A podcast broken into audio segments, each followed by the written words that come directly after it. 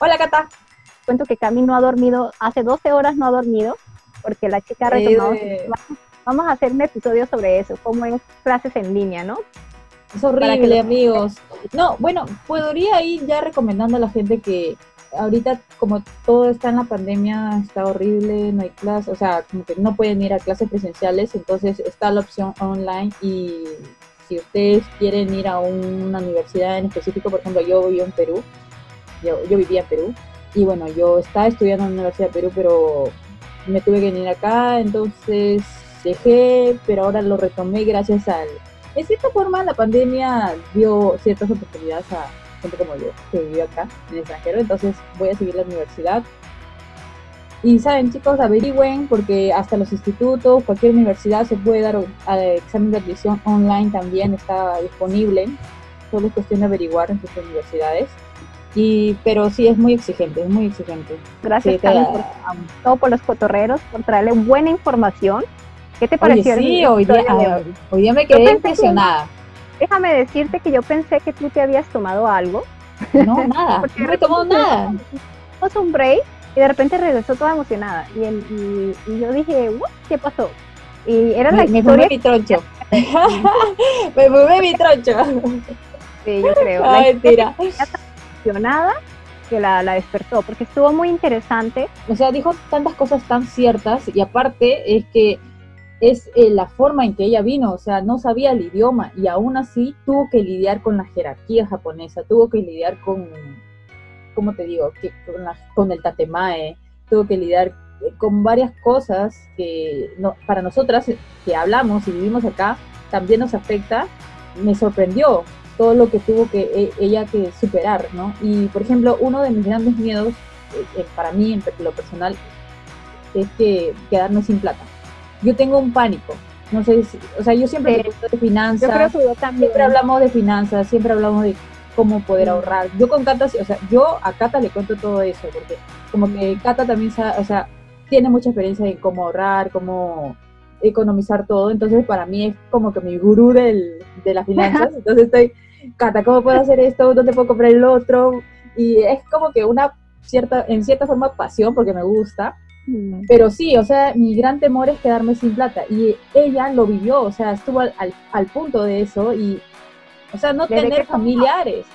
Yo por lo menos acá tengo familiares, amigos, y yo les puedo decir, oye, este, mira, préstame, Préstame. y yo te, después te voy, no, no he comido nada, o si no, regálame un plato de comida, ¿no? Y eso fue como que me, me impactó. ¿Cómo Sí, es el poder de la mujer? O sea, el poder de, de, de la mujer y el poder de querer las cosas. De También, de, querer. no tener miedo que dentro de Ese es, este, ¿cómo se llama? La ley de la atracción. Ella Ajá. decía que atraía las cosas buenas. Y, y sabes que se parece mucho a mi mamá, ella también es así, ella dice, ah, bueno, ahora estoy mal, pero Dios proveerá. Nunca me Sí, ha mi, faltado mi nada. mamá Y es también dice lo mismo. Mi mamá también dice Y lo mismo. Yo, no puedo, Yo, yo no lo puedo. Es, es igual, yo tampoco, no puedo. Es como que trato de decir. no ya, este, no trabajo, no provee nada. Claro, o sea, yo soy más como que realista, racional, o sea, me pongo que no, si no hay esto, si no trabajo, no va a haber, no va a venir este plata o no voy a poder hacer este tipo de cosas. Entonces, es una, mi mentalidad es así, ¿no? Pero como ella lo dijo, ¿no? O sea, si yo hago bien las cosas, van a venir buenas cosas. Claro. Y, y esa es este, una energía muy positiva que, y también la ley de la atracción, ¿no? Que estábamos diciendo, como lo que pasa con tu mamá y lo que pasa con mi mamá, ¿no? Que son, plan, este, son más espiritualistas, creo que se podría decir. Tal vez también seamos, pero somos más realistas nosotros y tenemos Sí. miedo como a salir de nuestra zona de confort. Eso, ese, e- ese es, Sí. bueno, para mí es mi gran como que eh, dilema, ¿no? Porque sí. Sí. para mí salir de mi zona de confort se me hace muy complicado y ahora que estoy ya como que joven adulta, porque cuando era muy joven, o sea, cuando era este, de 15 a 18, 19, era como que me llegaba todo, era como que no pensaba y me daba igual. Pero ahora siento que estoy en otra realidad y que tengo que ser consciente de todo. O sea, es, es justo lo que yo estaba viendo, estaba viendo una entrevista con Cameron Díaz y le dice, ¿qué le dirías tú me preguntaste eso una vez, a, tu, a tu, yo, de, 20 años. Y ella le dijo, no le diría ni shit. Porque si yo le digo algo a una persona de 20 años, no me va a escuchar. Es verdad. Todo le vale. Y es verdad. Es, verdad. Ahora que me pongo a pensar, yo cuando tenía 20 años era como que me daba igual todo. O sea, y ahora, ahora de adulta digo, ¿por qué no hice esto? ¿Por qué no tomé conciencia? O ¿por qué no me di cuenta de estas cosas? Y yo me acordé de ti porque yo digo, a veces yo le digo a Cami tal cosa, porque yo he pasado, le digo tal, tal. Pero ella me dice, sí, sí, pero a veces yo sé que no me está escuchando. Entonces me puse a pensar en lo que ellas hicieron. No le diría nada porque igual como que no, lo voy a escuchar. O sea, dice que, creo que, es que creo que para poder entenderlo, o sea, porque una cosa es que te digan y otra cosa es que lo vivas. Y... O sea, nadie, nadie quiere que pase por eso, pero nadie lo hace. O sea, a la final pasa. A las finales pasa y después estás que te arrepientes, ¿no? Pero es parte de la vida y es parte de aprender. Y he aprendido mucho ahora estos últimos tiempos. con la pandemia y todo. Ya, ya madurada, madurada. Ya estoy madurada, ya estoy madurada. Señora, señora Cabi. Este episodio estuvo muy, muy bueno. Oye, ¿y, tú qué te pareció? Cuéntame tu opinión, amiga. No, pues, o sea, que si yo hubiera las cosas que ella vivió, es que con la, forma en que nosotras vivimos fue tan diferente también, sí. aunque lo teníamos todo, bueno, tú cuando ya viniste eras pequeña, pero yo cuando vine también, o sea, también no hablaba familia acá no hablaba japonés, pero yo me valía mucho con el inglés y para todas partes yo andaba. Yo también andaba, me acuerdo mucho de la bicicleta, si me parezco, porque yo no tenía carro, pero tenía una bicicleta que yo andaba para todas partes en mi bici también. Y yo me iba sola para la alcaldía, para todo, pero siempre me valía con inglés, me hice amigos así, todo, o sea, y del trabajo ni me preocupaba, o sea, no era consciente de eso.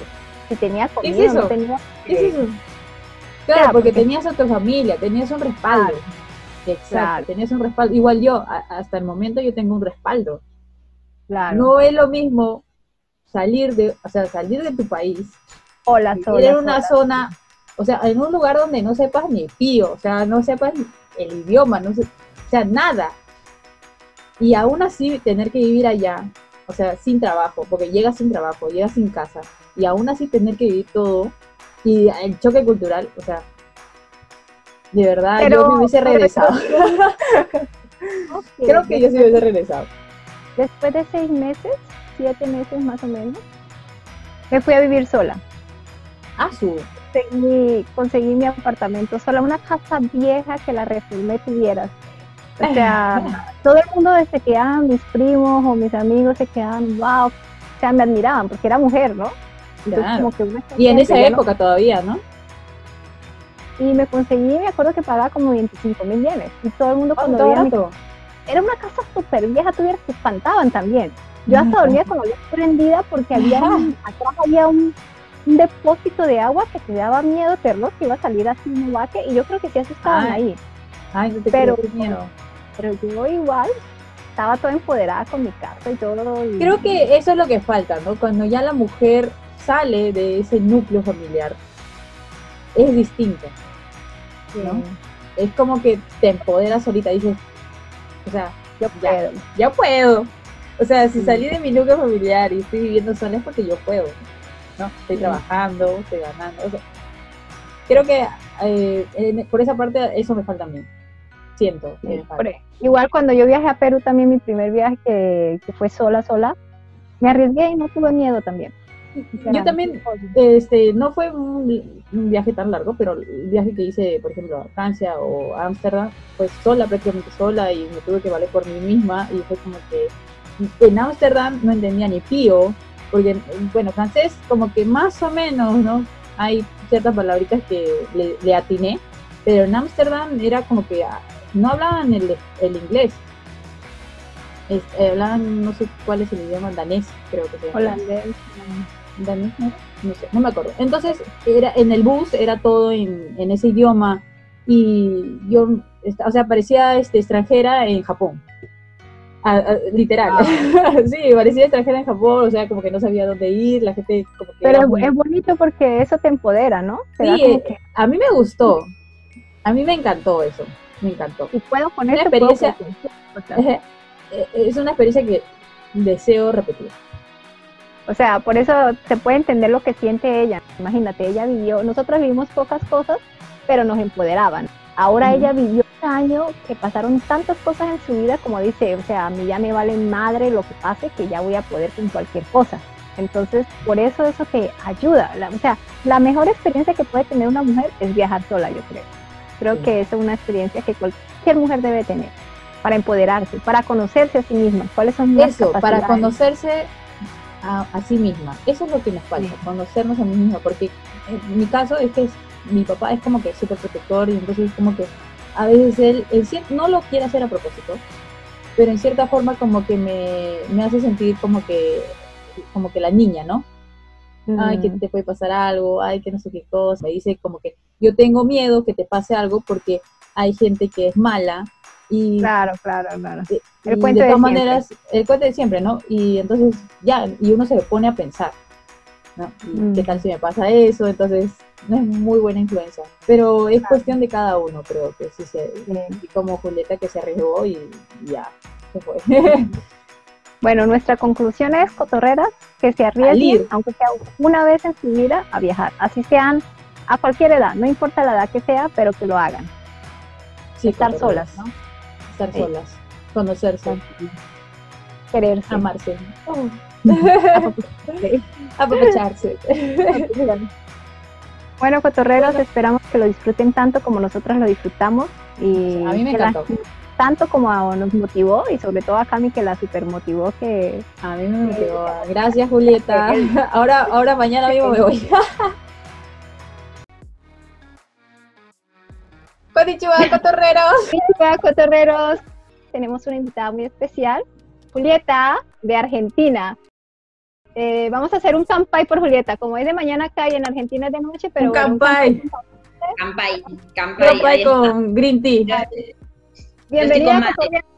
Con mate. Y yo con café.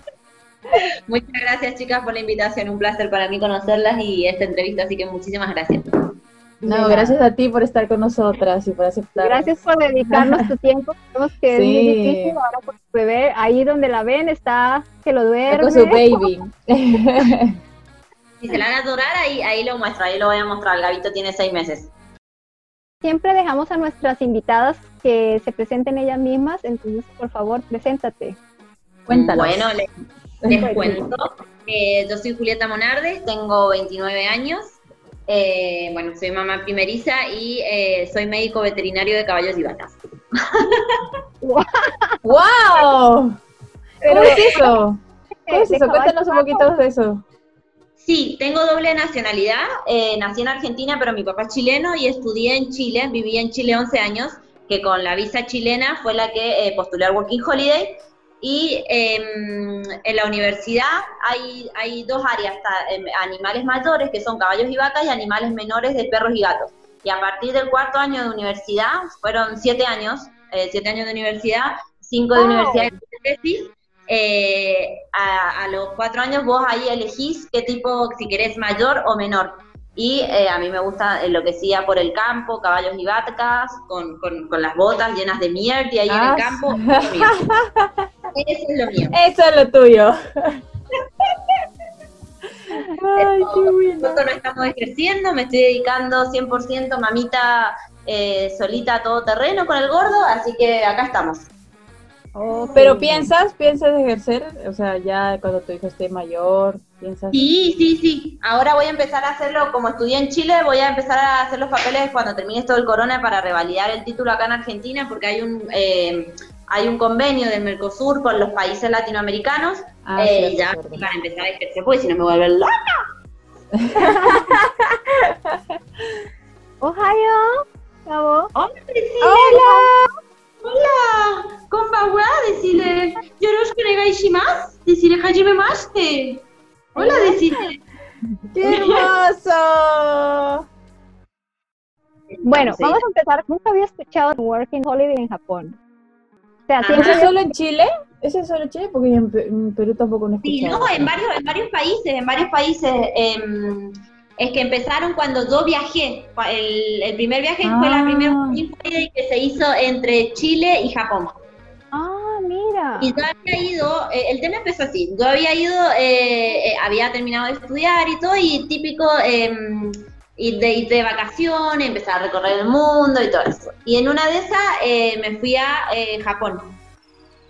Estuve en Japón dos semanas de vacaciones, después me fui a Bangkok, a, a Tailandia, y después cuando llegué a Chile, me metí en la onda de la, de la serie japonesa, un poco de anime, pero más que nada me metí como nada que ver, pero me metí como en los doramas, los doramas coreanos. Todo siempre es así, ¿no? Todos comienzan así, con dorama o anime. Mírenme ahora, mírenme ahora. Eh, dorama. Eso es lo que produce ver doramas o animes, amigos. No vean. Y, dije, epa, dije todo. Y de repente eh, salió Working Holiday y yo siempre había tenido un sueño de vivir en un año en un país eh, del mundo, cualquiera, un año. No sé, había tenido como eso, me, daba vuelta. Y dije, se abrieron las postulaciones, junté los papeles que eran una cantidad de requisitos impresionantes para Japón. A todo esto yo nunca había estudiado japonés, nunca había visto anime, nunca, nada, nada, chicas. Yo, incluso decía, eh, Japón era como para mí eran todos chinos. Imagínense el nivel de no saber nada, de no saber nada. Y dije, bueno, postulé y yo digo, no voy a quedar, porque imagínense, para los Working Holiday de otros países, Australia, Nueva Zelanda, dan entre mil a dos mil cupos anuales. Ese tratado entre, entre Chile y Japón solamente dieron 200 cupos. Yo dije, no, voy a quedar porque dije, van a, van a postular los típicos que saben japonés, anime, que eso, no. Lo voy a hacer, pero lo voy a hacer para quedarme tranquila. A todo esto me puse a trabajar y todo porque eh, cuando te dan el Working Holiday te dan solamente la visa, no te dan con trabajo, no te dan con casa, no te dan con nada. Entonces me puse a laburar por sacar para juntar la plata del pasaje y todo para estar allá. Y a los tres meses ya me había dado por vencida y dije, esto ni siquiera me van a llamar para rechazar. Directamente no quedé. Y me llaman después a los tres meses y me dicen, eh, Julieta, sí, eh, su visa a Japón ha sido aceptada. Tiene un mes para comprar el pasaje y, yo, ¿qué? Yo estaba, estaba como en un nivel de mi vida en donde eh, estaba esperando una señal, porque yo creo mucho en las señales del universo, del, del, destino, y que hay que dejarse fluir. Yo estaba esperando la señal que me dijera, tenés que hacer el viaje. Yo dije, si es así, es porque es así, si no, es porque tengo que ir, tengo que irme, tengo que... Y salió. Y yo, no puede ser. Muerta de miedo, empecé a juntar todas las cosas y me fui. Y me, y me fui a Japón. ¡Wow! ¡Qué loca! Dejé todo, dejé todo, dejé todo. Todo. Ah, ¿Y tus papás qué te dijeron? ¿No te dijeron nada? No, no, no me dijeron. Bueno, siempre he sido media viajera. ah, entonces es normal, ya. Así que sí, no, dejé, dejé todo. Incluso eh, yo vivía con mi ex novio, estuve cinco años viviendo con él. Eh, y también la relación. dejamos todo, seguimos siendo muy buenos amigos. Dejé todo y me fui. Había terminado de estudiar, todo. Y dije, no, esta es la mía, me tengo que ir. Y, y, y, y me fui. ¡Wow! Es para aplaudirte, porque tener esas agallas, o sea, decir, ¿sabes qué? Me voy y me voy, es muy difícil. No, y yo tenía una vida perfecta, yo tenía todo, tenía todo. Era como que, pero algo me faltaba, y estaba, estaba esperando la señal que me dijera que tenía que viajar. Y así fue, se me dio y me fui. Y, pues, eh, bueno, la visa te salió, fue un poco difícil. Y en cuestión de dinero, ¿cuánto te pedían para traer? ¿Te exigían una cantidad de dinero o...? Te exigían tener, incluso te, te, exigían tener como una cantidad de, dinero en la cuenta, en la cuenta de banco. Eh, claro, como una bolsa de viaje. Una bolsa de viaje, una bolsa de viaje para que te dieran cuenta que tenías dinero para costearte los pasajes y por lo menos eran como dos meses de alquiler en, en, en Japón. Y tú estuviste en Tokio, ¿no? Sí, yo me fui a Tokio, yo me fui, yo me fui a Tokio. Y, y bueno, eh, los requisitos, bueno, obviamente que como la gente que tenía como títulos universitarios tenía como más, más valor, entonces eran como ah, los que quedaban. Em, ah, es recomendable eh, tener un título. Sí, es recomendable tener un título, eso como que te ayuda bastante. Claro, porque ellos ya ven que como que no te vas a quedar en el país o algo así, ¿no? Con esa doble intención, ¿no? No te hicieron ninguna entrevista, porque normalmente cuando hacen becas, por ejemplo en Perú hacen becas, si hacen entrevistas para saber eh, si hablas inglés o si hablas japonés. Nada, nada, nada.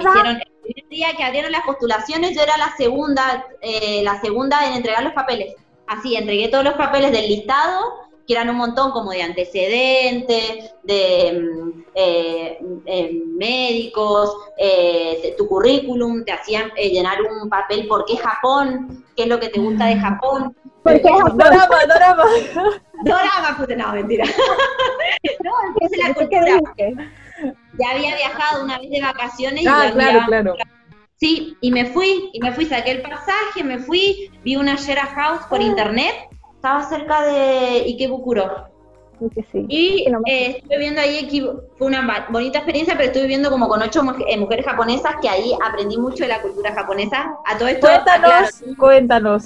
¿Cómo Yo es a vivir con ocho mujeres japonesas? yo me fui a vivir a Japón sin hablar japonés, chicas, nada, nada, no tenía, loca. nada, ¿Qué no tenía nadie, no conocía a nadie. Yo me fui, agarré la valija, A llegué la al aeropuerto, miércoles. Llegué al aeropuerto con las valijas, veo el metro y veo el y, y veo puros palitos. Y digo, ¿qué? Y acabo de- ¿Dónde estoy? ¿Cómo llego a este lugar? Y yo, lo logré. Lo logré, no sé cómo logré llegar a la Shera House con la valija y todo. La experiencia de vivir con mujeres asiáticas es bastante mm, particular. A mí me Di sorprendieron la muchas verdad, cosas. di la verdad. Lo primero La es tiempo que se dedican en arreglarse. Sí, a mí me pasó lo mismo. Cuando tuve mi primera amiga japonesa, Yo me acuerdo que la chica que yo veía, ella se hacía, eh, no sé si lo han visto, como que se hacía con el rulero, ahora entendía por qué los dramas salen con los ruleros, las mujeres, se hacía con el rulero y se sacaba y le quedaba el flequillo perfecto. Y si se lo sacaba, que yo le veía el flequillo perfecto, y tenía como un pelito salido hacia afuera, se lo mojaba y lo volvía a hacer. O sea, se levantaba una hora y media, una hora y media antes para arreglarse. Y es muy increíble, es increíble la transformación sin maquillaje natural a con maquillaje. Digamos, Es verdad. mujeres es- asiáticas, mierda, es su- mucho la su- transformación. pestañas, Con cejas, esas wow. Los pupilés, los pupilés, la base. Eso me sorprendió a mí que no tienen cejas, se depilan las cejas y se las pintan. se las Y yo- ¿no? Le- El maquillaje te queda sin ceja, las cejas no O sea, cuando te quitas el maquillaje, quedas como un vaque, me No sé. ojo, no las veía con ojo nada fantasma. No, y lo peor de todo es que tienen acá un sticker que les hace párpados. Sí, sí, sí, sí. Y cuando se Ahí lo ya- sacan todo es como que, ¿qué es esto? Ahí aprendí todo eso, todo eso, y que se ponen pupilés que son mucho, mucho más grandes que su ojo para que se les abra mucho más el ojo. Y vos decís, Bueno, voy a hacer una pequeña pausa aquí para invitarlos a que se suscriban al podcast en Spotify, Apple Podcast y Google Podcast. También, por favor, pedirles que nos dejen una reseña o un comentario en Apple Podcast, que esto es muy importante para que nuestras historias puedan llegar a otras personas. Ah, otra cosa, se me olvidaba, síganos también en nuestra cuenta de Instagram, cotorreando7. No siendo más, sigamos con el episodio. Dios mío. Y bueno, después donde vos entendés que eso, bueno, lo hacen por ellas, pero más que nada lo hacen para conseguir un buen novio. Entonces tienen que estar, porque Sí. en, en Japón después uno, uno se entera que sinónimo de conseguir un buen novio es conseguir un novio con dinero. Entonces, para conseguir un novio con dinero de alto nivel, tenés que estar bien arreglada, tenés que ser una muñeca perfecta, divina, caminar en la calle como si no te dolieran los tacos. Yo las miraba de repente en la calle y yo quería tocarle a ver si eran de verdad, porque parecen muñecas. Era como que las quería hacer picar, me acuerdo, en la calle y, y caminan con tacones como si estuvieran caminando con zapatillas Adidas. Decía, pero las Pero eso es ahora recién. Antiguamente caminaban, pero horrible. Parecían las Ah, patas Daisy. Cuando Ahora- yo, Sí. cuando yo era muy chiquita, o sea, yo las veía, parecían pata, pato Daisy, así, pop, pop, pop, pop, pop, o sea, sus zapatos salían. Sí, sí, sí. Eso me sorprendió a mí también en Japón, que hay como mucha gente chueca. Yo soy chueca, así que me sentía en mi salsa. Yo no me sentía mal. Yo, yo, yo chocaba mal los pies porque decía, por fin estoy en mi, en mi lugar. Me siento identificada. Yo soy libre acá, chueca soy libre. No, pero mira que sí. No, ellas son chuecas, pues a mí me explicaron por la forma en que ellas se sientan en el suelo, ¿no? Ellas se sientan Ajá. con los pies como abiertos desde pequeñas. Ajá. Va desformando Ah, también no las piernas más fácil. Y lo otro que me sorprendió mucho de, de la, de la Shera House, que eh, conocí bastante la cultura, es que a las japonesas les gusta bastante tomar. No estoy diciendo que sean borrachas, no. No, No, estoy sí. diciendo que sean borrachas alcohólicas, pero no, sí, Sí le gusta su chelita, sí. su chelita. Es que no es la misma, no es la misma cantidad de alcohol. Porque Sí, el, sí, sí. alcohol acá no te emborracha así como, bueno, en Latinoamérica que quedas así tirado al piso, ¿no? Sino Sí, como sí, sí. que es para disfrutar, como que el Sí. sabor, No, sé, Pero las no sé. japonesas, ellas sí, sí les gusta tomar, o sea... Sí, le gusta tomar su chelita. No, pero hay unos que toman bastante, bastante, sí. Sí, sí, a mí, a mí me sorprendía, me, me sorprendía eso, y ahí también aprendí mucho sobre la timidez, sobre que son muy tímidas, son como muy Mm. calladas, como muy Sí, reservadas. pero dale El- chela, ahí se transforma. Entre Agarrar. comillas. Ay, agárrate. Agarrate. sí. Después viví en esa Sheraha un tiempo y después a todo esto yo llegué sin trabajo a Japón, no tenía trabajo. Y dije, ¿cómo consigo trabajo Eh, sin hablar en el japonés? Working Holiday no te da nada, absolutamente nada. Nada, te dan solamente la visa, la visa que dice que vos podés vivir en ese país en blanco. O sea, que, que podés trabajar, pero no te dan trabajo, no, ¿No te dan ayuda? gas, no te dan nada, Ni ayuda, ni orientación. nada, nada, nada, nada, nada. ¡Wow! Una No, por ejemplo, de- el Work Holiday de Estados Unidos con Perú, o sea, y Australia, es como que ellos ya te ponen un lugar de trabajo, te dan casa, o sea, ya te destinan. No, no, en este nada, nada, nada, nada, Wow. nada. Y encima, y ahí es donde uno empieza a decir, bueno, llevo mis ahorros y todo eso, porque a todo esto te llevas ahorro como para vivir un mes.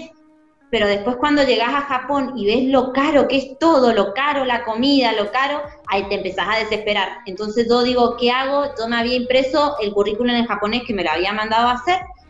Y yo lo primero que hice en Japón es que yo tengo una adicción, soy adicta al gimnasio, lo reconozco. Yo lo primero que hice fue inscribirme al gimnasio. Me inscribí al gimnasio. No tenía trabajo, pero sí iba al gimnasio. tarde. Pero iba al gimnasio, dije, voy a... Digna, digna me muero de hambre, pero con... Con, con, Con mi con cuerpo, ¿eh? con mi potó, con mi totó, con mi Con totó. poto, con poto, sí, me muero de hambre, pero con poto, dije. Entonces, entrenaba todos los días en la mañana y llego al gimnasio y veía dos hombres más o menos como de 40, 50 años. Uno parecía que era indio y el otro era japonés. Y hablaban entre ellos. Y un día como que me hablan y me decían, en inglés obviamente, me dice, ¿y usted qué se dedica? No, le digo nada, estoy acá buscando trabajo, qué sé yo, hace como un mes y medio. Ay, me dice, ¿en serio? Me dice, porque justo estoy buscando, yo, eh, yo soy chef de un restaurante eh, francés en Roppongi y estoy buscando personal. Y yo, ¡oh! no, ¿en serio? Vení, mañana a la entrevista, me dice. Todo esto Wow. estudiando la entrevista en japonés, que no sabía si me la habían hecho en japonés, qué sé yo. Horrible, ahora estaba re nerviosa, qué sé yo. Llego a la entrevista en inglés, me, me atendió el chef que es indio y me dice, empezás a trabajar mañana. Y yo, Así que Oye, el de lo que te salvaste. ese fue mi primer trabajo. A todo esto en Japón, primero me inscribí al gimnasio y después me compré una bicicleta, porque en Japón lo más caro es el transporte. El metro es carísimo. Sí. Sí, es horrible, es horrible. Siempre estás como que mil yenes para una ida y otro mil para Te duele. regresar. ¿no? Te duele. Yo, yo prefería gastar 500, 500 yenes en comer en eh, Suquilla, que era mi lugar favorito. Suquilla bien baratito. Los que vayan a Japón, Baratito y rico. coman Suquilla y Yoshinoya. No se vayan más Escucharon, allá, chicos. ya- Sí. No vayan al, al, al 7-Eleven, a los Cominis, porque ahí es más caro. carísimo. Y si van, vayan después de las 8 de la noche donde la comida del día está en descuento. Hay veces que conseguís como 25 50% de descuento. Los hacks, los hacks. Con mil yenes diarios, con mil yenes diarios.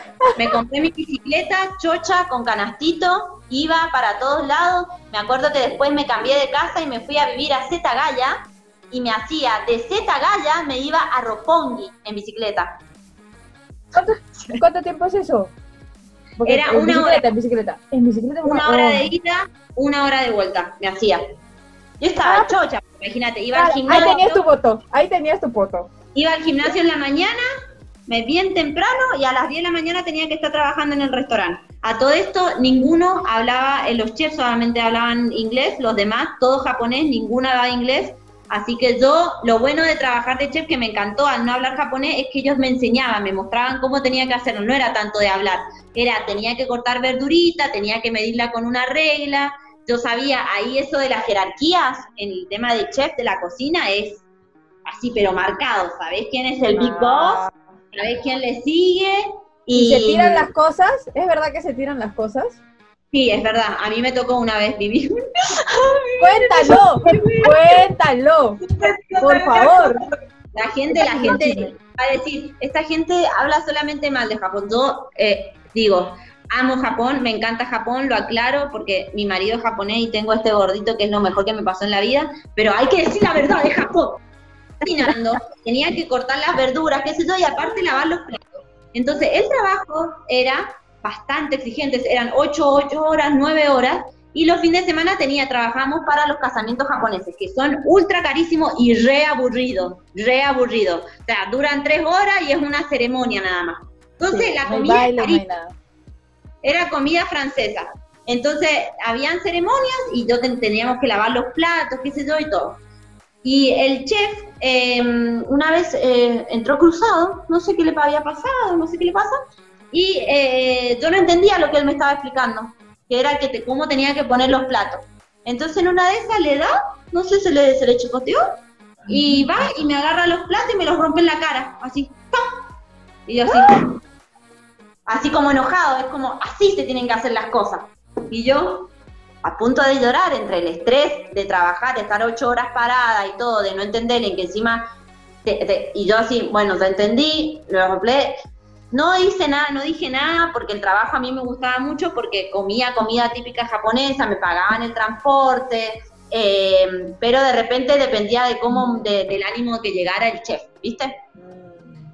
Y ahí fue como, hoy quedé congelada, entendí, entendí lo que me dijo, pero lo que más me causó extrañeza es que pueden tratar mal a, lo- a, lo- a la gente que le sigue, y a los cinco minutos me acuerdo que a mí me trató así, y a los cinco minutos me estaba hablando como si no hubiera pasado nada. Y yo así, ¿qué Sí, le pasó? sí, dio es verdad, sí. hombre.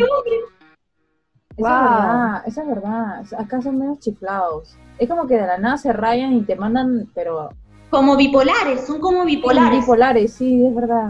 Y- es que creo que, ¿sabes qué? Es, es porque como tienen tanta presión, es como que Sí. lo acumulan, lo acumulan, lo acumulan, y llega un momento Sí. donde ya explota y no les importa y, y ya, te dicen las Y me cosas. tocó una o dos Sí, veces. y se agarran con cualquiera. Una o dos veces con el que se te cruce. Y eh, no había muchas mujeres, incluso éramos dos nada más, eran como ocho hombres y dos mujeres ahí eh, trabajando en la cocina y todo. Y lo que más me gustaba de eso es que, eh, y me gustaba, pero me daba impresión que ellos lo veían mal, pero yo decía no, a la miércoles. Que ellos la comida que tenían como un detalle, la tiraban a la basura. Sí. Y yo, Ah, bueno, eso sí. chicos, reconozco, reconozco. Y tú te ibas a recogerla. revolví en la basura para sacar la comida, porque se lo juro, se lo juro, yo nunca en mi vida había visto comida tan cara, tan cara en mi vida, un pedazo de carne, y lo tiraban por cualquier cosa. Y o algunas que tenían un error, me las guardaba y me la comía, porque te da una lástima, las tortas de Claro. matrimonio las tiraban, las tiraban. Y cuando terminaban los matrimonios y sobraba la comida, ahí sí lo ponían toda la comida que sobraba en la cocina y los que queríamos comer no eh, comíamos, pero no nos podíamos llevar ni nada. O sea, lo demás lo tiraban. Sí, No, pero sí. eso sí he escuchado en, en las fábricas que hacen comida o en los supermercados, las verduras, todo eso lo botan, no lo regalan a los empleados. Porque No ellos dicen deberían, ¿no? que los empleados le van a regalar a sus vecinos. Entonces sus vecinos van a dejar de ir al supermercado y a comprar ese producto que siempre Sí, están pero botando. son unas dos, tres personas. Tú sabes cómo son los japoneses acá, cuando a ellos les Bueno. regalan algo, ellos le regalan a toda la vecindad, así sea de Sí. a dos. Eso Sí, eso era lo lindo. Eso a mí Eso me encantaba. Ellos viajan, ellos viajan y a, sus, a, a todos les traen un regalito, unas galletitas. El omiage, el omiage. probé de todas esas cositas, así, y probar de todas las galletitas, de todas las cosas. Y ese fue una de mis mejores experiencias de trabajo. Fue maravilloso, pero duré solamente tres meses porque lamentablemente la empresa cerró, eh, la vendieron, así que estuve ahí tres meses. ¿Y Me después volví a qué quedar sin pasó? trabajo. Me volví a quedar sin trabajo y recién habían pasado tres meses y era un año. Y digo, ¿qué y medio de vuelta, qué sé yo. Y dije, soy médico veterinario, dije. Tengo Claro. currículum, llegué a un nivel en donde dije que tengo, es que tengo mucha personalidad, lo reconozco. Yo creo que tiene que ser argentina. Yo reconozco que la, gente argentina tenemos mucha personalidad. Imprimí 10 currículum en japonés y averigüé donde yo estaba viviendo en Setagala, dónde habían clínicas veterinarias de menor. Me fui, chicas, puerta por puerta, así como con el currículum en la mano, como así, como necesito trabajo, arigato gozaimasu, como sumimasen, le entregaba mi currículum. Los japoneses para rechazarte son muy educados. Ellos si te van a rechazar, te rechazan de forma educada. Eso lo tengo que admirar. Me rechazaron como de ocho veterinarias y en una fui y me hicieron, me dijeron, bueno, espérame un poquito que el veterinario está atendiendo. Me hicieron la entrevista y me dijeron, bueno, empezás a trabajar mañana. Wow. Así que empecé, chévere. fue, la entrevista, esa fue la entrevista en japonés entonces. había aprendido un poquito, pero miren, las palabras que, que, que sí o sí te van a ocupar más en Japón, esta no se la olviden nunca. Gomenné sumimasen. Gomenné sumimasen. Go- Con eso, chicas, estamos. Estamos. Estamos Para ya. Estamos ready, estamos ready para viajar a todo Japón. Listo, con esta palabra ya, ya puedes moverte para todos lados. Es verdad, es verdad. Con lo arreglas todo. Y lo otro es, eh, que es bastante difícil es darte cuenta de que hay gente que no te va a ayudar. Que por más que vos tengas buena disposición y tengas personalidad, de repente te perdés en el metro y un japonés te le pones en la cara y le decís estoy perdida en japonés, en inglés, en el idioma que sea, y ya como te ve la cara de que no sos japonesa, te ignora. Y te, no te mira a los ojos, pero te está y te ignora. A mí me pasó eso un montón de veces, que me ignoraban. Wow, Wow. no creo. Estoy perdida, ayúdenme, por favor. Y no. ¡Hala! El gran miedo en Ah. Japón era que se me apagara el celular. Porque ahí ya, cuando se me apagaba el celular y me quedaba sin batería, no tenía la ubicación, no tenía el Google Maps, entonces no sabía dónde estaba. Me pasó una vez eso. Eh, y fue como, ¡ay, dónde ¡Qué estoy! desesperante! ¿Dónde está Cobán? ¡Cobán!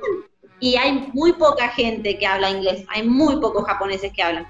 Sí, sí. Muy difícil, ¿eh? Muy difícil. Sí. Eso que es en Tokio, supuestamente deberían hablar. También me ¿Qué sorprendió. ¿Fuiste, ¿Fuiste a Koban? Sí, fui al Cobán y le dije como estoy perdida y tenía que ir, ay, me acuerdo, tenía que ir al, a la, mm, ¿cómo se llama? No al ministerio, al, ay, al consulado chileno, tenía que ir al consulado chileno eh, para ver si me podían ayudar porque no encontraba trabajo, eso fue cuando llegué. Eh, y no encontraba trabajo y no encontraba, y me quedé sin batería y estaba, no sabía dónde estaba en Ropón, y qué, dónde. Hablo con, los con los que no hablaban me dicen, no, no, no, comen nasai, me decía así como que cuando no hablan, no hablan, O sea- te hacen. Sí, sí, sí. Y yo ahí nomás entró un turista y el turista se dio cuenta que no me podía explicar y ahí busqué en el mapa dónde era y me fui caminando y, y llegué. Lo peor que te podía pasar en Japón, es si no sabes hablar japonés, es que eh, se te apaga el teléfono y no puedes usar ni, el, ni para ubicarte ni el Google Traductor, que yo usaba mucho el Google Traductor. Lo escribía y lo, y lo mostraba así como. Termínanos de contar tu segunda experiencia de trabajo. ¿Cómo fue? ¿Qué tal Sí. fue trabajar con un veterinario acá? Difícil, chicas. Fue, esa, esa fue la más difícil de todas. Porque ellos Cuenta, eran una cuenta. pareja, son una pareja, yo creo. Y eh, es increíble la cantidad de plata acá en Japón. Para tener un perro, tenés que tener mucha plata. Es. Mucha plata. Tienes es una seguro. Es, un- seguro es más caro que caro. tener un hijo. Es- el, el nivel de en Japón te das cuenta que tienen plata cuando tienen un perro. Y si son jóvenes, si son jóvenes y tienen un perro, es porque son un idol, o son cantantes, o son modelos. La mayoría son modelos. Porque son carísimos. Tener un perro es muy caro. Tener un perro es muy caro. Y bueno, ahí me, me, me puse a trabajar ahí y entraba. A las ocho y media de la mañana salía a las 7 de la tarde. Y yo, adicta al gimnasio, me levantaba a las cinco y media de la mañana, a las 6 estaba en el gimnasio, entrenaba hasta las 8 de la mañana, invierno y verano, y a las ocho y media entraba a trabajar, me iba en bicicleta. Salía a las 7 y de ahí me iba a otro gimnasio que me encantaba, y ahí me metía a los 11 y todo estaba así. Ahí después voy a, voy a eh, la experiencia con el 11, ¿no? Wow, pero era todo el día, era matado. Era Wow. todo el día. Entonces ahí eh, salía y me iba al otro gimnasio. Entonces entraba a trabajar y en Japón, en la parte de veterinaria, yo no sé por qué, pero ellos le tienen mucho miedo a poner anestesia, anestesia en los perros y en los gatos. Ah. ellos no ponen anestesia. Creo que es porque no tienen seguridad, ¿no? Ellos no tienen mucha seguridad de sí mismos. Ellos le, le, tienen miedo a, que, a ponerle anestesia y que le vaya a pasar algo al perro. Ah, claro, pues. Entonces están pagando tanto. Entonces, ¿quién era la encargada oficial de sostener al perro y al gato mientras le hacían las cosas? Por eso me contrataron. ¿Quién soy yo? Entonces, yo no sé si ustedes tienen Shiva. ¿Tienen los perros Shiva? Sí, sí, sí conocemos. No, no tenemos porque no hay moneda, pero sí conocemos. No tengan. No tengan esos perros, gente. Es el perro más peligroso que yo he visto. ¿Por qué? Ah, no. son muy peligrosos, son muy peligrosos. Eh, muerden, muerden mucho, muerden todo el tiempo. Ah, mira. Y a mí lo que me pasaba es que, cuando, por ejemplo, para cortarle las uñas, porque la mayoría de, los dueños iban para cortarle las uñas, para que le hiciera un chequeo general, la tecnología en las veterinarias es impresionante, es, más rápida que en humanos, es impresionante, le sacan sangre y nomás el resultado, le sacan orina y nomás el resultado, todo muy rápido. Me acuerdo que una vez llegó un George y la, señora lo había llevado porque se había hecho, se había manchado con un poquito de caca, la cola, y lo llevó así a bañar a la veterinaria. Pero nada, chicos, no era nada, y lo llevó así a bañar. Bueno, voy a hacer una pequeña pausa aquí para invitarlos a que se suscriban al podcast en Spotify, Apple Podcast y Google Podcast. También, por favor, pedirles que nos dejen una reseña o un comentario en Apple Podcast, que esto es muy importante para que nuestras historias puedan llegar a otras personas. Ah, otra cosa, se me olvidaba, síganos también en nuestra cuenta de Instagram, cotorreando7. No siendo más, sigamos con el episodio. ¿Qué cosa, otra cosa más que te haya impactado de la veterinaria? Ya recién no colocaban anestesia, entonces, por ejemplo, eh, a, los, a los perros le tenían que sacar una muestra de piel o con el bisturí todo eso, y yo era la encargada de sostenerlos. Entonces el perro gritaba, el chiva, el chiva es un perro muy lindo, pero muy raro, porque ese perro no ladra, grita. Ah. no me voy a olvidar nunca. Y yo, acá en el oído. Ah, y cuando, por un tema de educación, el perro te puede estar mordiendo eh, a vos porque lo estás sosteniendo y el veterinario va a decir, kawaii, cacoine, y tú mientras te está mordiendo, porque tenés que sonreír, mostrarte eso a los dueños de los perros, ¿entendés? No puedes decirle no o algo así al, al, animal por más que te esté rajuñando, te esté mordiendo. ¿Es en serio? Oye, hasta con los animales. El perro me estaba mordiendo a mí y, el, y yo así como, y el, el y yo, oh Dios mío. Apúrate, no hijo de la chingada. No podía ponerme la cara, no podía nada y bueno, me tenía que soportar todo hasta que terminaran de atender. Y ahí tenía que hacerme cargo de eso, tenía que hacerme cargo de limpiar eh, las toallas de los perros hacían pipí caca, las tenía que limpiar también y tenía que limpiar la veterinaria también. Y ellos los pisos no lo limpian con trapo de piso, lo limpian con las piernas, viste que es agachado, uno tiene que estar agachado y limpiando con la, con la mano en trapo. no es como así como en el colegio. Sí, y ahí me di cuenta que estaban mal las cosas, porque por ejemplo, era el contador de la clínica y yo trabajaba tantas horas, 11 horas diarias, para poder tener un sueldo más o menos de 200 mil yenes para que me alcanzara, porque yo pagaba en alquiler mil yenes, eh, bueno, pagar el tema de, salud y todo, y quería ahorrar plata para poder recorrer Japón, porque con 160 mil yenes no te alcanza. Entonces, yo trabajaba 11 horas para eso. Entonces, de repente llega mi, mi me entregan el dinero y saco el dinero y tengo veo 160 mil yenes. Y yo, no, doctor, le digo, se equivocó, si son 200 mil yenes. Me dice, no, es que como vos sos extranjera, eh, te descontamos el 20%, qué sé yo. A todo esto yo no estaba en blanco, nada, o sea, me tenían en negro. Pero aún así me hacían el descuento. Así que ellos se quedaban con 40 mil yenes de mi sueldo.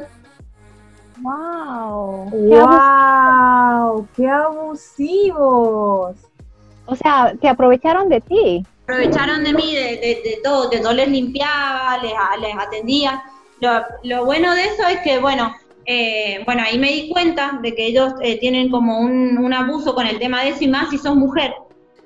Son bien machistas y yo aprendí mucho ahí que me gustó mucho el tema de que a los veterinarios cuando les salvas el perro siempre el japonés por educación le regalan comida, le regalan galletas carísimas, le llevan regalos muy caros y los veterinarios llegan a un momento en donde ya no quieren regalos porque no saben dónde metérselo, entonces a mí me los regalaban. Entonces comí, galletas japonesas de todas las cosas, de todo lo...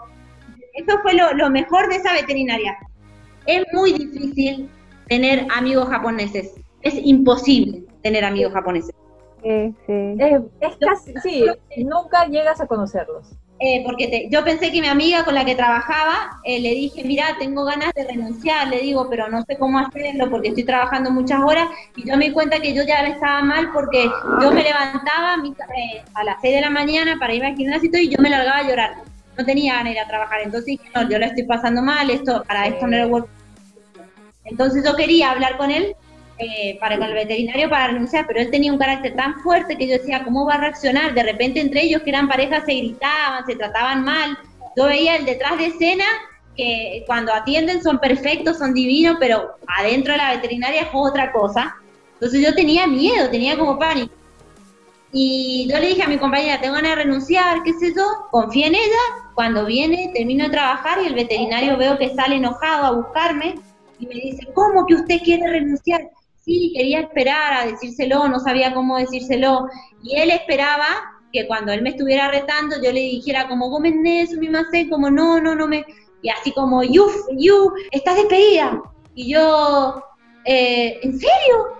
Sí, estás despedida, y estaba esperando que yo le dijera como, Gómez Nasai, Gómez Nasai, ay, le digo, muchas gracias, thank you, le dije, que te lo quería decir y no sabía cómo, así que muchísimas gracias. Gracias a mi compañera. Me liberaste. ¿Y qué cara hizo, y qué cara hizo él y qué cara hizo tu compañera? No, no, mi, no ella no salió, salió mi, el doctor, mi jefe, a despedirme afuera a la calle. Em, y ella, ella no, no, no, la vi más ni nada, pero después le, le, dije, me hiciste un favor, le dije, porque si vos no hubieras hablado con él, yo quizás no me hubiera atrevido por miedo a, a decirle que renunciaba. Así que después fui a buscar mi, lo que me, eh, yo no tenía, ahí me había quedado sin trabajo y, no tenía para pagar el alquiler del próximo mes. Y yo no encontraba trabajo, qué sé yo, y yo no sabía cuánto era lo que faltaba que ellos me pagaran, porque como siempre me pagaban como ellos querían y no sabía cuánto me iban a descontar, vengo y digo, ay, por favor, que me alcance para el alquiler, que me alcance para el alquiler. Si me alcanza para el alquiler, yo siempre dejo todo al universo. Eh, es porque hice bien las cosas y este trabajo no era para mí. Porque en un momento ya donde no, no encontraba trabajo decía, ay, quizás cometí un error, voy a tener que ir a pedirle disculpas porque necesito trabajo para comer. Y, y no, ¿sabes qué? Llego, abro la carta de la, de, del sueldo, 60 mil yenes justo, ni un yen más, ni un yen, yen menos. Dije, esta es la señal de que lo que hice fue lo mejor. Así que pude pagar el alquiler con eso y me quedaba plata para la comida. Wow. Wow. Estaba feliz. Qué loco, qué loco. O sea, todo se te dio, todo se te dio.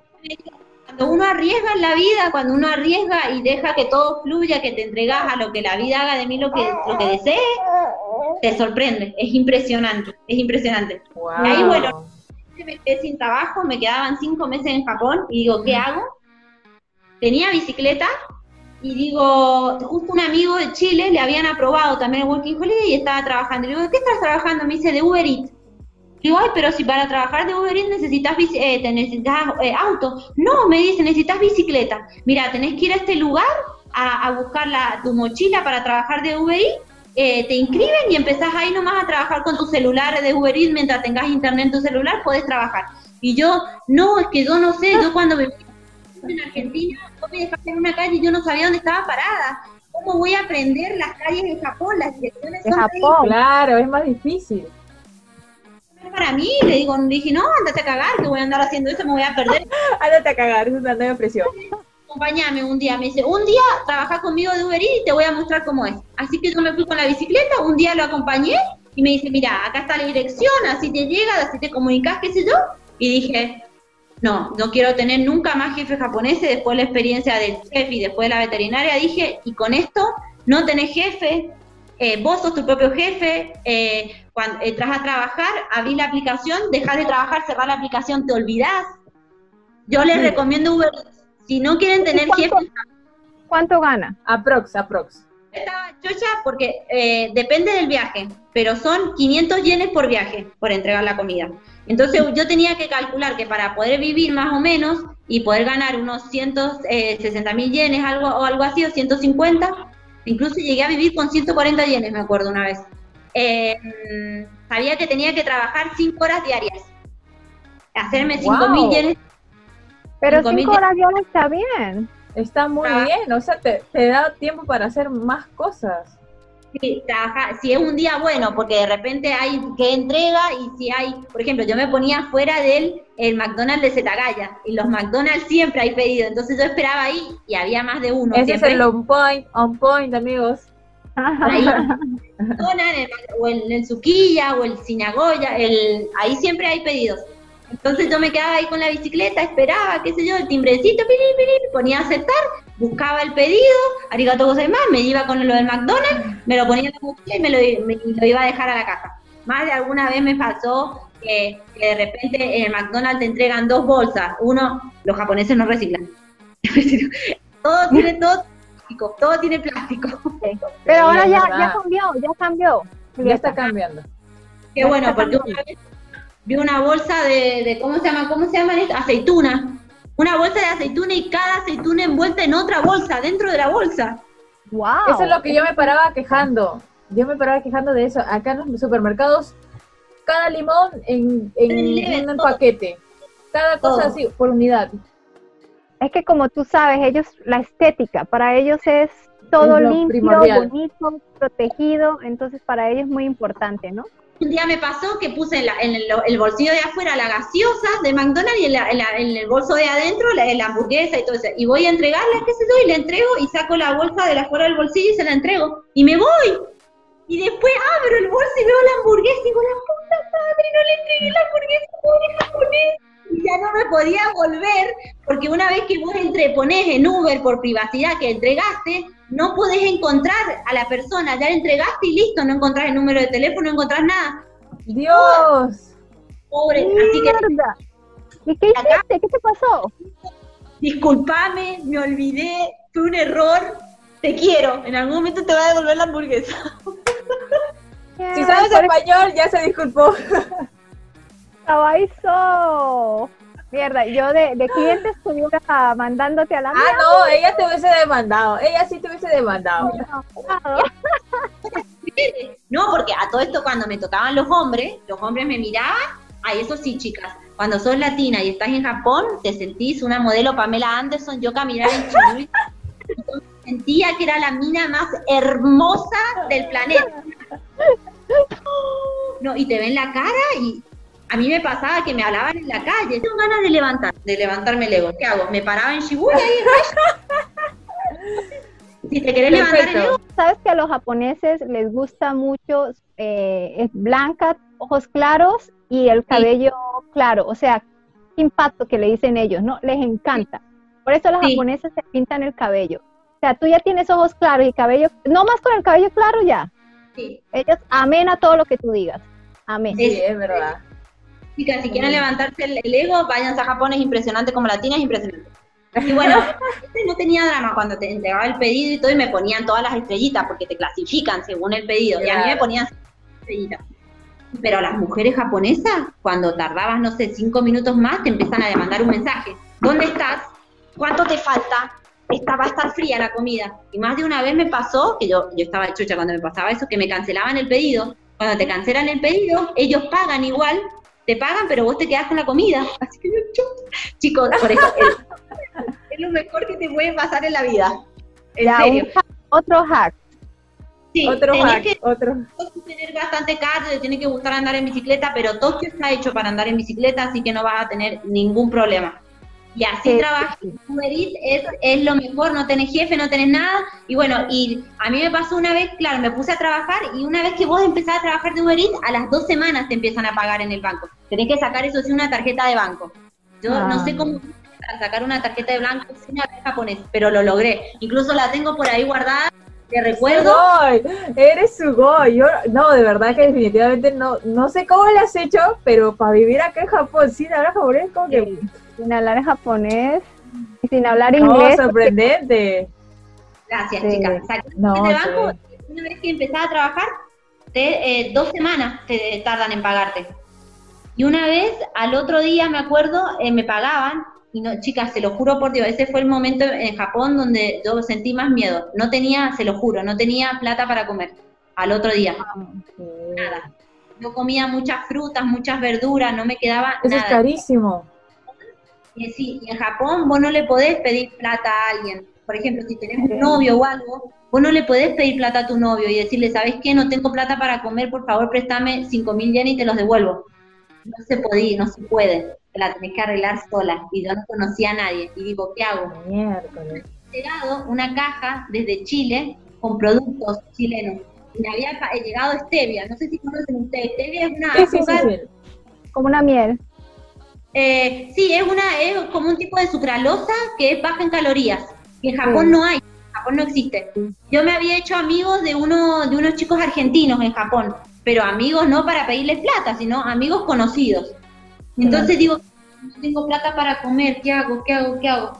Y en eso veo el producto y dije, ay, Dios me iluminó, el universo me ayudó. Y les me acuerdo, y ahí hice 10 mil yenes, 8 mil yenes, me acuerdo, con lo que había vendido. Y ahí Wow. tuve plata hasta que me Wow. pagaran. Una semana tuve plata para comer hasta que me pagaran de Uber Eats. Wow. Wow. Verduras también.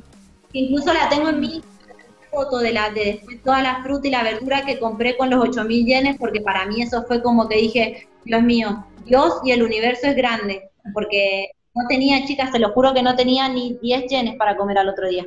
No tenía tarjeta de no tenía nada de dónde sacar, así que ahí me ayudó, así que no sé, esa fue mi experiencia en Japón, fue maravillosa, amo Japón, enseñó me, mucho. me enseñó mucho, ¿saben lo que me, a mí me enseñó y este viaje? A mí me enseñó a que, a que la vida hay que arriesgarse y a que, a que está bien tener miedo, pero hay que arriesgarse, porque si yo no hubiera hecho el viaje, yo no me hubiera convertido en la mujer fuerte que soy ahora. Ahora yo no le tengo miedo a nada. Con decirles Claro. que que viví en Japón, después de lo que viví en Japón, llegué como una mujer tan fuerte que yo a mi hijo, a Gabo, lo tuve acá en, en- en el hospital en Argentina, lo tuve eh, sin anestesia, yo lo tuve en un parto bajo el agua, 16 horas de preparto. Wow. Y yo después de tener, de vivir Japón, dije, yo después, después de haber vivido eso no le tengo miedo absolutamente nada. Uy, no, de verdad que. Te ganaste Pero- la medalla cotorrera Era- berraca. sí, sí, berraca, berraca. En, el, en, el, en la lista de las berracas estás el número uno. Bueno, el poco tiempo que viviste acá, ¿qué opinas sobre las sobre las pequeñas aberraciones que tienen los japoneses? Sí, sí, Lo, lo Sí. hentai y todo eso. sí, sí. Me tocó, que me dio mucha gracia. Em, ¿Qué te pasó ahora? es el tema esto de que todo, eh, todo lo llevan a la tecnología. Yo no puedo creer cómo pueden existir locales en donde ellos se ponen eh, eh, como lentes. Ah, el B, este, BH, vi- este, realidad Eh, virtual. la realidad virtual con, con, con anime. Es una cosa que vos decís, eh, de última, eh, si querés tener un poco de acción, pagarle a una mujer que trabaja en eso, y de última, eso, de hinchar los huevos, de carne y hueso, no, no, no, chica. No, de verdad es que yo no entiendo tampoco, porque es como que, bueno, hay mujeres, o sea, hay bastantes no snack, pero sí hay como que ya prostíbulos, que, o sea, o sea, Sí. no te muestran que son prostíbulos porque está, acá está penado, pero son prostíbulos y como que, no sé, aberración con eso. Otro de lo complicado de ser latina es que, eh, es que ellos creen que porque sos latina, eh, sos rápida. Quieren algo con vos es para algo de una noche. Te lo ven Sí. como algo de, de, de, uy, yo estuve con una extranjera, yo estuve como, eh, una fantasía, pero so- solamente para una relación, ah, para eso. sí, es para allá, eh, canches y ya. Sí. Lamentablemente así que chicas latinas tengan mucho cuidado con eso, porque, porque sí, te pasa, te pasa. Sí, eso es, o sea, es como que no lo ven a futuro, es como que estar con ella, bueno, estuve con una pareja latina y nada más, es para como que No, pues no amigos, ¿no? necesariamente latina, extranjera, o sea, extranjera, ¿no? Ajá, Como un trofeo. sí, Sí, como un trofeo, exacto. Después se cuentan entre amigos la, la experiencia con la latina, qué tal, cómo es el cuerpo y esto. Y somos como un trofeo para ellos, lamentablemente. Sí, sí, sí, es verdad. Es Ha verdad. pasado a varias personas, sí. Me sorprendió mucho. Y lo otro que me sorprendió en el metro ver eh, chicas grandes vestidas con, de muñecas, así como, eh, como niñitas de así Sí, con Maidol, tacos. Esa misma. No sé cuál es el nombre. Y vos decís, "Oh, Dios, Señor Jesús, ¿cómo le puede gustar esas cosas? Sí.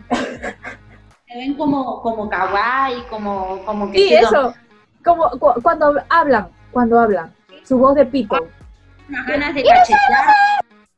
A mí me da ganas de cachetearlas cuando las chicas entre ellas, a mí en el Shera House hablaban de una manera cuando estaban adentro y después cuando salían o hablaban con el novio por teléfono, ay, ay, ay, sumimasen", así como una voz totalmente, yo digo, pero ¿cómo te podés casar? Porque ellos, ellas fin, después te, te te das cuenta que ellas antes de casarse, en el noviazgo fingen ser una persona y después que se casan, muestran la realidad de lo que son, en todo Sí. sentido. Por eso es que los hombres siempre dicen, ay, mi esposa es este Oni, que mi esposa es un diablo, porque al inicio son tan kawaii, tan lindas, pero después tan que sacan su verdadero yo y a veces Es- las es- mujeres japonesas son, pero bien fuertes. Pero ellos, pero ellos lo saben, ellos lo saben Sí, y ellos lo saben. ya son las que se atienen, ¿no? Entonces ya.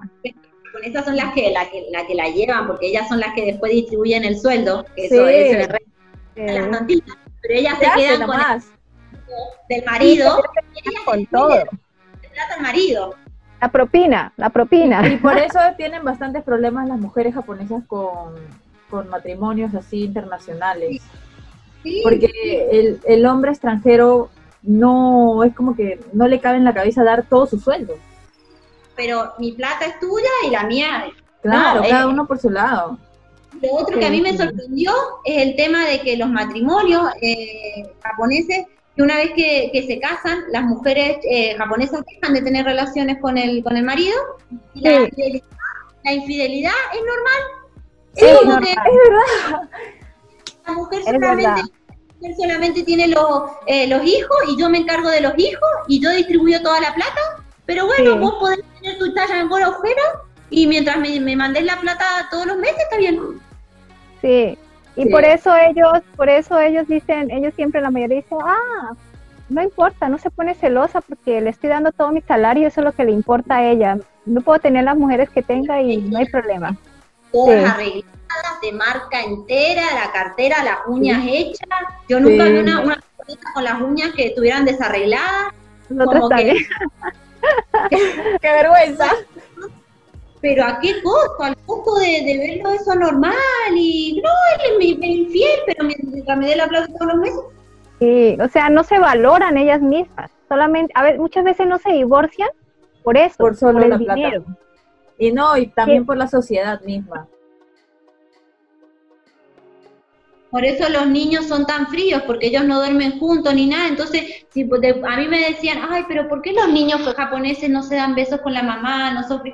¿Cómo van a ser eh, tiernos, le digo, cariñosos si entre los padres no se dan afecto, no se, nada, nada? ¿Qué espera que sea el niño si no ve el ejemplo? Claro, Es verdad. tienes razón. O sea, todo empieza desde casa, ¿no? Justo también hay otro youtuber que vive acá, que es español, que su esposa es japonesa, este, y él habla sobre esos temas. De que cuando ya Sí. comienzas, o sea, cuando ya vives la vida de casados, ya la mujer japonesa automáticamente ella se encierra en los hijos, se enfoca solo en los hijos. Y es como No. que para poder tener relaciones, Sí. prácticamente tienes que agendar un día. Eso es lo que él estaba contando como, como, como esposo, pero Yo admiro mucho la cultura ja- eh, japonesa, pero los japoneses no saben lo que es la familia, no saben lo que es la, la- la amistad, no, lamentablemente no saben lo que es eh, em, la frustración, no pueden vivir con, la, con el tema de la frustración que los latinos muy acostumbrados sin trabajo, a que a, ellos tienen que tener todo y no saben eh, el tema de, de cómo se llama, de que... todo es tan la- perfecto para ellos. Sí, no, no, no lleva un orden, como que eh, las cosas pasan y como vos decís que hasta para tener relaciones ellos tienen que fingir un día.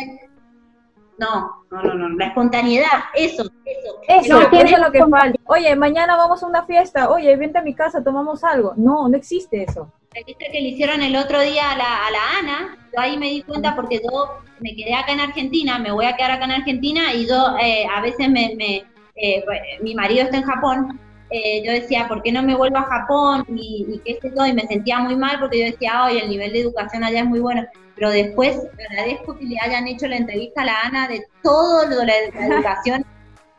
No volvemos ni en pedo, hijo. Padre vendrá, nosotros iremos, pero después lo que me dijo la educación. Es que es verdad, la educación es así. Yo pasé por eso. Yo no recomiendo. Los primeros años, hasta Sí. toda la primaria y el kinder, es bonito, se puede decir, en cierta forma. Estoy en desacuerdo. Y Ujú. después de ahí empiezan los problemas. Es lo que me pasa ahora con mi hijo, ¿no? Todo es una burocracia. Hasta para entrar a la secundaria se- superior acá, es como que fueras a postular para la universidad. Yo me estresé tanto el año pasado, ¿no, Cami? Ella no, Era o sea, era prácticamente ya estresada, no, no podía ni hablar porque cuando hablaba ya quería pegarme. sí, pero le entiendo, entiendo. Eh, los exámenes que le hacían, que tenía que visitar, era visitar los colegios que él quería entrar, como que fuera una universidad, y a ver si lo aceptaban también. O sea, No, no, Y si Eh, no sabes el idioma y, y si no sabes la cultura más que todo, Esa, no, y aparte, más que nada por el tema de que yo no sé hablar japonés y el papá de mi hijo trabaja todo el día, que ellos lo ven re normal, eh, trabajar 11, horas- 11, do- do- 11 o 12 do- horas diarias, y yo dije, no sé hablar japonés, dije, imagínense, ni Dios quiera, a mi hijo le llega a pasar algo y yo lo tengo que llevar al hospital de urgencia y no sé hablar japonés, dije, no, me vengo a la Argentina, que fue la mejor decisión que pude tomar, Sí, para acá. eh, Además que creas su carácter, creas un Mm. carácter fuerte. con mi familia, entonces él está creciendo, está creciendo con su papá, lo llama todos los días y todo, pero tiene está rodeado de mi, de, de- de- de- de mi familia. Entonces yo quiero que Gabo crezca rodeado de, de amor, de cariño, de, de la cultura latina, y que si a él más adelante quiere volver a Japón y todo, eh, él ya tiene la nacionalidad, ya puede hacerlo. cuéntanos Sí. un poquito rápido, a ver, ¿cómo fue que te enamoraste? ¿Cómo fue que te casaste? A ver, ¿cómo Ese flechazo. En un año pasó todo eso, ¿cómo fue? A ver, cuéntanos, cuéntanos, a ver, danos el chisme un poco, a ver. O sea, en un año se pasó de todo. Mi esposo y el papá de Gabo tiene 20. Él es jugador profesional de Jiu-Jitsu, a eso se dedica. Eh, yo lo vi a él y yo dije, Este es mío. bien, a vos hay que reproducirte, macho, al toque. Una vez que, chica, en serio, una vez que a uno le gusta un asiático, ya no hay vuelta atrás. Ya te van a gustar por siempre. Po- Podés decir cualquier cosa de los asiáticos, que son fríos, que son, pero una vez que te gustan los asiáticos, yo ahora estoy en Latinoamérica y no, los latinos no me gustan, chicas. Si no tienen los asiáticos y me dijo tirándome el pelo. Eh, no, no, no hay. Yo conocí a él por la página esta, la Tinder, Tinder. Lo conocí por Ya, Tinder. ya saben, Tinder, para buscar su Ajá. asiático. Y, y eh, esto, esto acá en Tinder, acá en Latinoamérica no se puede usar porque acá es muy peligroso, pero allá en Japón Ah, no no. pasa nada. Nunca lo había utilizado, nunca, nunca, nunca, porque nunca me había llamado la atención porque digo, ay, la gente que usa eso es gente desesperada, que ya no sabe dónde buscar. Es algo con un asiático es muy difícil. Entonces uno tiene que ir a esos extremos. Entonces eh, lo veo y veo la foto de él con kimono, match, pero al toque, los dos así. Y yo había puesto una foto mía en el gimnasio, así que deportista con deportista se atraen. Así que fue match. Y de repente eh, nos juntamos así en el McDonald's de Zetagaya, me, acuerdo. Y yo, ay, qué, qué desesperada. Después digo, ni siquiera me hice de rogar. Eh, eh, yo, 10 minutos antes, la desesperada. Y llego así, esperando el McDonald's y lo veo cruzar la calle. Oh my gosh. Fue, oh my gosh. Este Y bueno, empezamos a salir que- y él fue el que quiso que, que, que buscáramos a, a Gabo. Porque los deportistas ya tienen la vida hecha, como que ya tienen el sueldo, ya saben de lo que van a vivir, entonces Sí, como que Acá son muy bien recompensados. busquemos al Gabo y yo dije, ay, le digo, no, llevando como cinco meses, re poco, también nos fuimos a vivir juntos, nos comprometimos y todo, fue todo muy rápido. Y, lo buscamos y a las dos semanas yo ya sabía que estaba embarazada. Me hice el test así, re embarazada, el chocho, re contento, yo también, y yo me vine de, a Latinoamérica de cinco semanas de embarazo para acá. Llegué a Chile, estuve en Chile hasta noviembre, y en noviembre me vine acá a Argentina por el estallido social en Chile, que justo me lo tuve que comer embarazada y todo. Y me vine para acá y él viajó, estuvo, vivió acá cuatro meses, chicas, viajó, vivió cuatro, cuatro. Vivió el parto, vio todo. Usted, señor, me ve todo, me corta el usted no se salva, usted no se salva. Para hacer la conexión más fuerte, ¿no? y eh, logré repartirlo a, Latino, a Japón en mayo. Ya no lo quería ya. Ya, depresión postparto, no lo quieres más. No, no, porque ahí es donde uno se da cuenta ahí que no solamente es en las mujeres que fingen ser una persona. Cuando dan de novio, cuando se casan, también pasa en los hombres. Chicas, cuidado cuidado. Tengan, cuidado. Lamentablemente fue lo que me pasó. Eh, lo amo mucho a mi marido, lo amo mucho, eh, es el papá de mi hijo, lo respeto, pero después cuando te das cuenta que llega un momento en donde vos decís, yo no quiero que mi hijo vea esto como normal y haga lo mismo el día de mañana con otra mujer, dije, no. Gracias a Dios, Él nos sigue ayudando económicamente todos los meses, me dejó todos los papeles firmados de mi hijo, yo tengo la custodia completa, tenemos muy buena relación todos los días, Él lo llama, yo lo llamo, eh, tenemos muy buena relación porque es el papá de mi bebé y todo, eh, pero no, decidí. Es que sí, es ah. muy complicada la cultura japonesa, ¿no? Y tener una pareja japonesa también es mucho más, ya es penetrar a esta cultura. O sea, sí, nosotros que lo vivimos de afuera sufrimos, ya meterte es otra historia. No, económicamente, eh, a ver, ellos gracias a Dios son muy responsables, que eso lamentablemente no pasa en Latinoamérica. Sí, Acá es mal que se quede embarazada y te deja y se va y no se hace cargo de tu hijo, no te pasa la mucha mamá soltera los japoneses no, ellos cumplen todos los meses con su dinero, con lo que tienen que hacer. Y yo quería más que nada porque él siguiera su sueño de ser campeón de, de que siguiera su vida, porque es un, hombre joven de 20 años que tiene toda una vida por delante. Y yo y mi hijo no queríamos causa para que él dejara de cumplir sus sueños.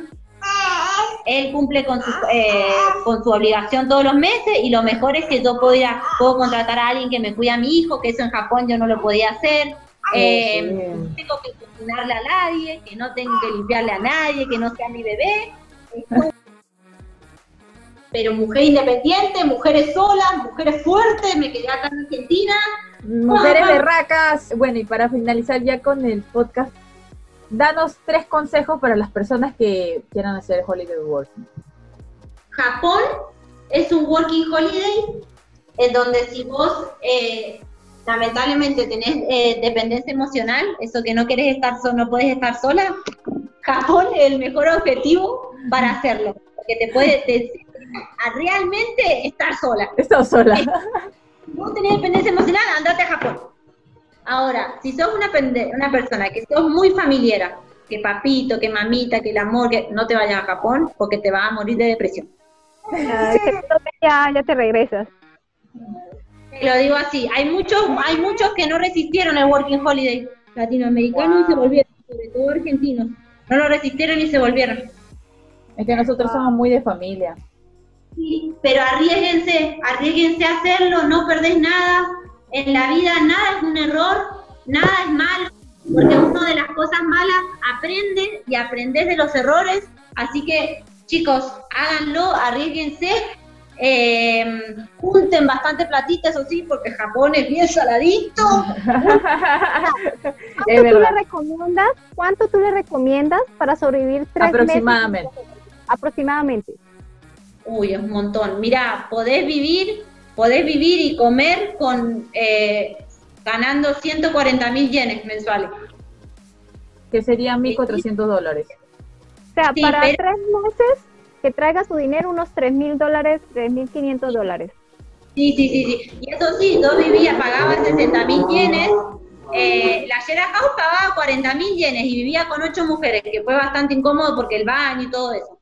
Eh, y dormíamos en la misma pieza tres, cuatro mujeres, que fue bastante incómodo. Y después pasé a vivir con una amiga y pagábamos 60 mil yenes cada una. O sea, el, el alquiler salía 120 mil yenes mensual en, en ese tipo de Sakura House, ahí en Zetagaya, que es carísimo. Hacen negocio estos tipos con eso por lo de los papeles, por lo que sos eh, eh, extranjero y no te alquilan. Entonces, Sí, es 120 verdad.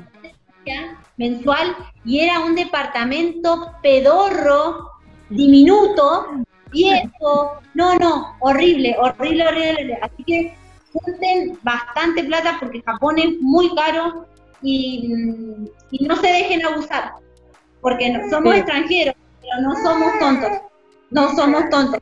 No dejen que abusen de nos, sobre todo las de las mujeres, porque ellos entre hombres se entienden, pero con mujeres no, chicos, y menos con las latinas. A nosotras nada, nada, nada. No somos como nosotras. No Julieta, presidente. Julieta, presidente.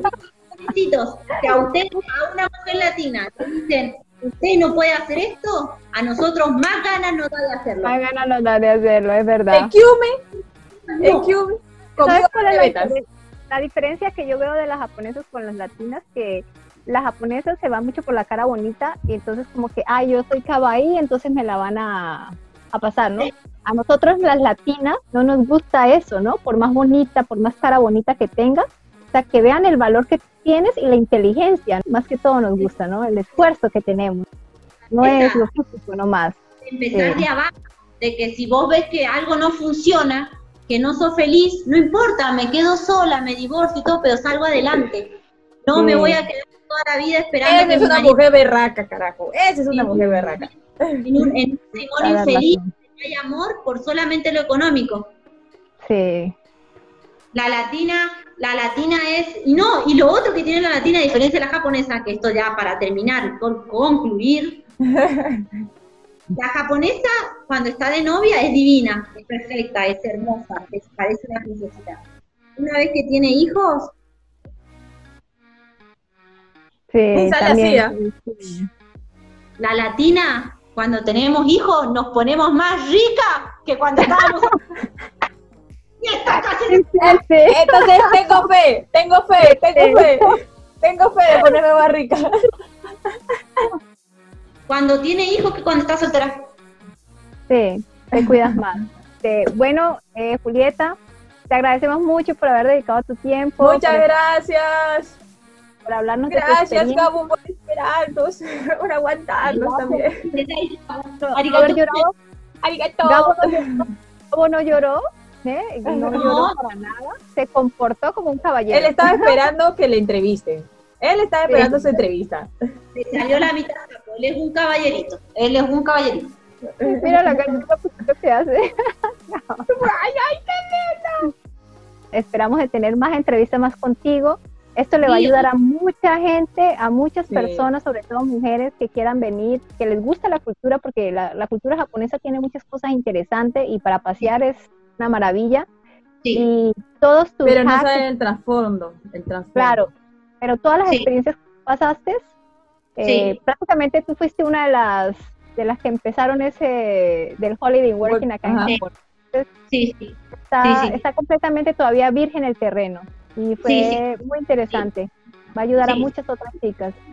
Sí, sí, Gracias. háganlo y que, y que la barrera del idioma no sea, no sea un, un stop. No importa que no hables el idioma, hacelo, hacelo igual. Un ejemplo, un ejemplo el tuyo que has, has currículum Yo me quedo sin palabras, amiga. Yo me quedo sin palabras. Yo. Pero bueno, Nada es imposible. Ahora Nada sí. es imposible para una mujer latina. Exacto. Así que, Bueno, último mensaje para los cotorreros, Julieta. Los amo, los quiero. Lo último para terminar, que mi hijo también quiera aportar. Confiar, confiar en la vida y que todo pasa por algo. Hay que confiar y entregarse. Listo. Ya saben, chicas. Vamos con todo. Bueno, cotorreros, no siendo más, esperamos que haya sido muy interesante este episodio para ustedes, como fue para nosotras, y también agradecerles por habernos regalado un poco de su tiempo. Así que no siendo más, nos despedimos y hasta un próximo nuevo episodio. Ah, pero antes de irnos, por favor, no se olviden de suscribirse en Spotify Déjanos un review en Apple Podcast y síguenos en Instagram que es Cotorreando7. Así que no siendo más, me despido. Ya cotorreros.